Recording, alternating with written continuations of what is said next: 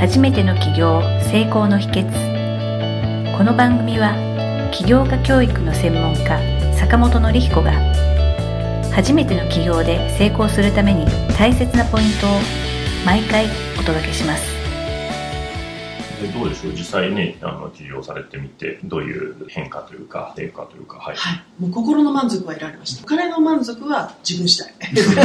まだまだこれからあのもっともっと満足得られると思いますけれども、うんもう本当に心の満足は得られました。だからすごくね私は何があっても楽しいです、うん、あでも大事ですよね、そういうね。ね。まずね、自分の仕事が欲しいっていうのが大事ですし、そこからまあつながってくるっていうのがあるのかなと思うんですけれど、逆になんか、これはすごい苦労したなとか大変だなとかっていう、ああったりします。はい、やっぱりなんか自分が自信がなかったりあと人の目で動かされてる部分ちょっと自分に自信がなかったところが最初はあったので、うん。そこで自信を持ってこうなんだよって言えなかったところうん。が人になかなか伝えられなくて信じてもらえないところが辛かったです。それは周りからなんか批判されたりとか、そうですね。具体的にどういうのがあったりとか？小さい時からいろんなことあったんでしょうね、はい。うん、あとやっぱり自分もなんかこんなあの若い時ね芝居なんかやってるような人間だからちょっとあの学歴もないしとか、うんうん。そういうふうなのひげ引け目を感じてました、そこからまあね、やってこられて、いうん。や、素晴らしいなというか、今の自分のね、お仕事を本当にね、やりたいことであって、されてみて、どうでしょう、今実際ね、そうやってされてみて、まあどういうね、変化になってきたかっていうと、まあ、あの私立志塾とかはい。入りまして、すねすごく自信が持てるような昔の過去が見られるような、うん。見てとかきっちり見られてそしてあの理解できたんですね、うん。それと親子の関係とかそういうのがはっきり自分で分かってとても今は裸まりがなくて自信が持てます。立志塾って坂本先生の主催されてる企業塾なんですけれども、そこに入る前は自信がなかったけれども、はい。はい。入られて卒業されたら、ええ。もうすごく、ね、今おっしゃられてるように自信があっていうことだったんですけども、はい例えばその過去を見れるようになったとか、うん。具体的にこういうことがあったんで、自分の過去と向き合えるようになったとか、うんうんうん。そういうのって何か印象深かったこととか先生と会って説明された時がなんかね面白いです。企業塾ってやり方だけじゃないですか一般的に、うん。そんなのには全く興味なかったんですけどお話聞いた時に心に殻があってそれがあると自分が発展できるっていう話聞いてすっごく興味あってそれで入ってみたんですよ、うん、そしてだからあのそのワークやってるうちになんか嫌だったこととかそういうのを書き出せとか親親についてどう思うか書き出せとかって。あって。なんかこんなのいるのかなと思いながら思ってうん。いい年してますから私も忘れてたんですけど、はいはい。そういうのをこうやってと見てきたんですよね。でなんか気づくことがいっぱいあったしあこんな思いしてたんだって改めていい年しいい人と気づきました。一般的には今石川さうんうん。ん言われましたように、自分の過去とかはい。親子関係とはい。かとはい。ビジネスってあんまり関係がはい。ないって思ってる方の方が多いと思うんですけれども、はい。はい。まあ、そうではなかったということですよね。はい、そうですね。あの、まあ、おっしゃるように、本当にそうなんです。あの、みんな、新しいことをね、考えなきゃいけないとか、なんかね、これまでにないビジネスモデルを作るとか、商品作っていくっていうのを考えていくので、結構そういうね、自分の過去とかを置いといてみたいな感じになるんですが、結局、そのね、それを考えてる自分も、なんか新しいことないかなっていうのは、自分の常識の中での新しいことなので、自分自身をちゃんと知るっていうことをしないと、実はそのビジネスアイディアっていうのも出てこないですし、その儲かるビジネスアイディアっていうのがその人によって違うんですよね。多分石川さんにとってはそれが化粧品でしょうし、ね、私にとってはそれは、えー起業家の教育っていうところで、やっぱ人によって全然その儲かるビジネスモデルっていうのが100人いたら100通り違うので、まあ、そこをまあしっかり掘り下げていく。で、その人がやっぱどういう価値観なのか、どういう環境で育ってきたのかっていうのが目に見えない価値観っていうものがすごく影響を受けてるんで、まあ、そこからちゃんと掘り下げてやっていくと、まあ、本当に自分が心から楽しいって思える、うん。まあ、ビジネスモデルが作っていけるって感じですね。本当に今のお話を伺ってると、結局その、起業したい人の動機の一つにですね、はい。やっぱりそのうん、まあ自由を求めるとか、やりがいのある仕事とは言いながら、お金の面って絶対外しちゃいけないところだと思うんですね。うん。ビジネスだから利益ははい。生まなきゃいけませんし、養わなきゃいけないご家族もあるかと思うんですけども、お金ってなった時に、儲け話どこかって探しに行く人ってすごい多いと思うんですけど、結局儲け話っていうのは、自分の過去にヒントがあったりとか、自分のその生きてる価値観にそのヒントがあったりとか、うん。結局そういうことなのかなと思ったんですね。そうですね。こう儲けようと思うと全然大体失敗してるか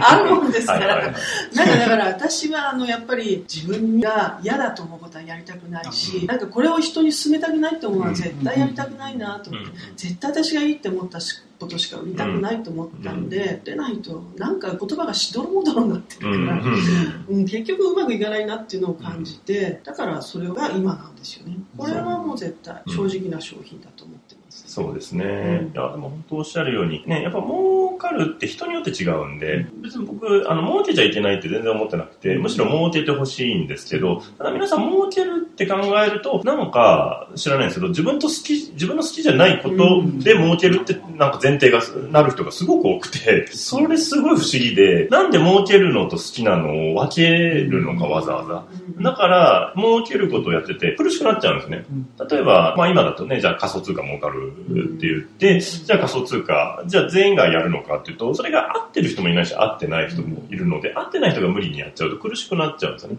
で、石川さんがね、扱ってるのも、まあ化粧品で、化粧品が儲かるって思う人と、いや、化粧品なんてもう競合がいっぱいいるし、ライバルいっぱいいるから、うん儲かんないよっていう考え方もあるわけですよ。だからそれじゃなくて、いや、私はじゃあ保険の方が儲かると思うから保険をやろうって。で、で、これは別にどっちがいいとか悪いとかじゃなくて、どっちも正解で、自分にとってどっちが儲かるか、で、どっちが自分がより好きかというところ。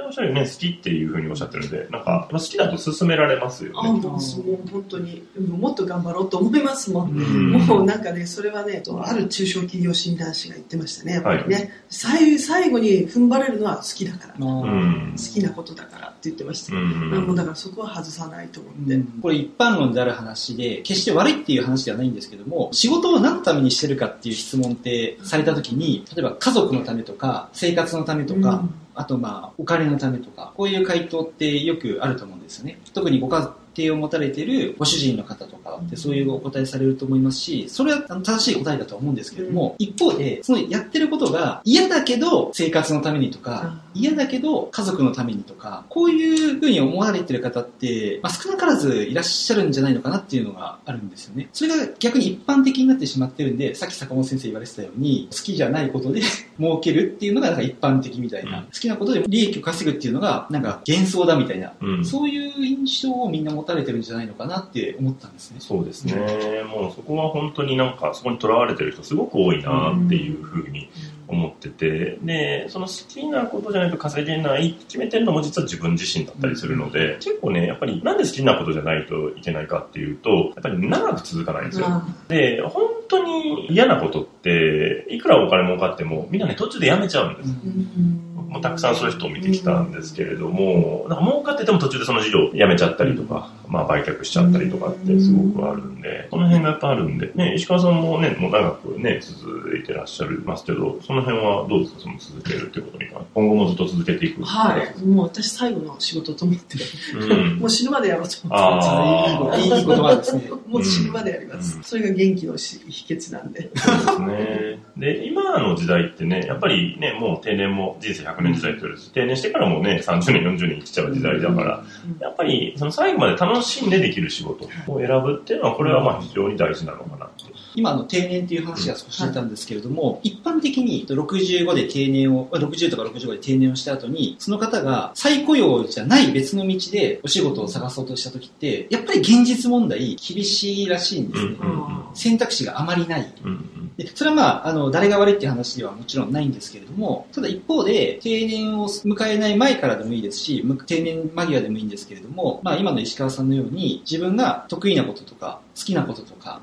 自信を持ってお客様に勧められることとか、そういったものを持ってると、定年後の選択肢のが一つ増えると思うんですね。特に定年後ってこう、今まで一生懸命働いてきたんだから、定年後はゆっくりしてくださいみたいな話ってあると思うんですけども、まあゆっくりするかどうかはさておいて、好きなことで儲けられると、これ定年後の生活ってすごくいい働き方、生き方だと思ったんですね。定年前でももちろんそういう生活っていうのはすごく素晴らしいことだとますし、定年を迎えてからでもそういった生活ができるというのは非常にいいことなのかなっていうのはですね、最近特に多いんですよね。うん。定年後何していいかがわかんないのでうん、起業を教えてくださいっておっしゃる方が那覇市にすごく多くて、よくお話しいただくんですけれども、はい、ちょっとそれを思い出したんで。やっぱりまあ今はね、そこはすごく大きなテーマになってますよね。やっぱり仕事終わった後もどういうふうに生きていくか、あの、やっぱり年数が長くなってますから、そうですね。昔はね、60代で亡くなる方もね、本当に多かったから、仕事終わって、もう5年か10年生きればいいや、みたいな、本当の、まあ、余生的な考えだったんですよ、今ね、普通に20年ぐらいはうん。みんな生きちゃうんでうん、下手したら30年生きるってなるとね、今まで働いてきた年数と同じ年数生きるので楽しくない仕事やっちゃってると、しんどいよな。石川さんのお話聞いてたら、うん生涯現役っていう言葉ですよね。そうそうそう。そうかっこいい生き方ですよね。ねやっぱり化粧品会社ですからいつまでもね綺麗でピンとしていたいんで、うん。うん。それでやってます。やりたいしそうやって過ごしたい。石川さんとしては今後どういうふうなビジョンというか、どんなふうになっていきたいとかってあるんですか？あーはい。そうですね。やっぱりずっとこの仕事を続けながら一緒に同じ方向を見てくれる仲間を増やしたいなと思ってます、うん。同じ方向。だから同じ私と一緒に仕事やりたいって言ってくれる人を増やしたいなと思って。そして今法人にしたいなと思って石川さんの、えーと先ほど教えていただいたような思いに共感する仲間を増やしたいということですよね。そうです。今回その石川さんにいろいろお話伺いまして、ビジネスアイディアの出し方、作り方ということについてですね、具体的な事例を通していろいろ教えていただきましてありがとうございました。ありがとうございました、今回の番組はいかがだったでしょうか？あなたの起業の気づきがあれば幸いです。なお番組では坂本典彦への質問をお受けしております。坂本典彦公式サイトよりお問い合わせください。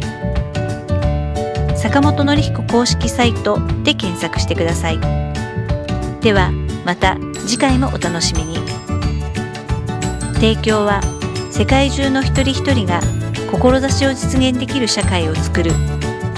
立志財団がお送りしました。